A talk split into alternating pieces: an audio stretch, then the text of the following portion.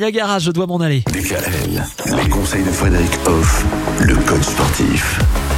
Avec vous, Frédéric, on parle de la santé mentale depuis lundi. On va terminer la semaine en s'intéressant à la notion de bienveillance. C'est bien d'être bienveillant pour vivre mieux La bienveillance, c'est quelque chose que je pense qui doit être assez naturel, mais qui doit se travailler. La bienveillance, c'est bien sûr euh, amener du bien, soit à soi, soit aux autres. La première étape, peut-être, quand on n'est pas dans cette bienveillance naturellement, parce qu'on n'est pas habitué, parce qu'on n'a pas vécu dans cette éducation-là, ben c'est tout simplement de profiter de la bienveillance des autres pour être bienveillant pour soi. En gros, ben, si on va voir son médecin, on souhaite que le médecin nous dise ce qu'il va falloir faire pour être bien. Donc, il nous amène sa bienveillance. Ça peut être la bienveillance d'un ami, d'un proche ou n'importe. Et là, il faut l'accueillir les bras ouverts et puis vraiment, vraiment, vraiment profiter de cela.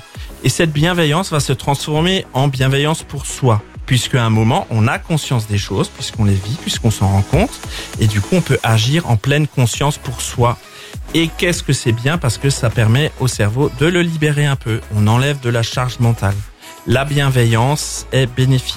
Elle nous soulage, elle nous amène dans la bonne direction. Et la bienveillance, ça nous demande aussi quelque part de pas être trop indulgent envers nous-mêmes aussi.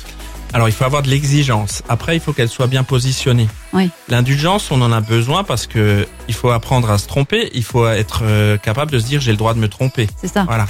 Par contre, c'est trop facile de se dire ok j'ai le droit de me tromper. Donc à chaque situation complexe, c'est pas grave, je l'affronte pas, je, je la laisse passer. Ben, on n'est pas mieux après ça. Mhm.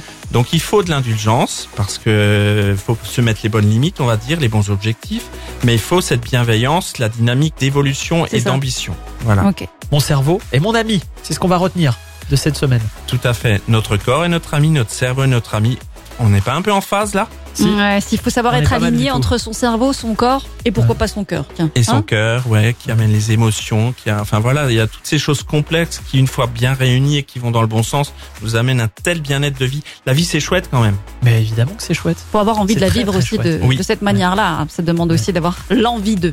En tout cas, nous, c'est sûr, on va dans le bon sens puisqu'on va dans le sens du week-end. Ah, ça, ça, ça, on a envie de. Ah, ça, c'est pas mal. C'est pas mal.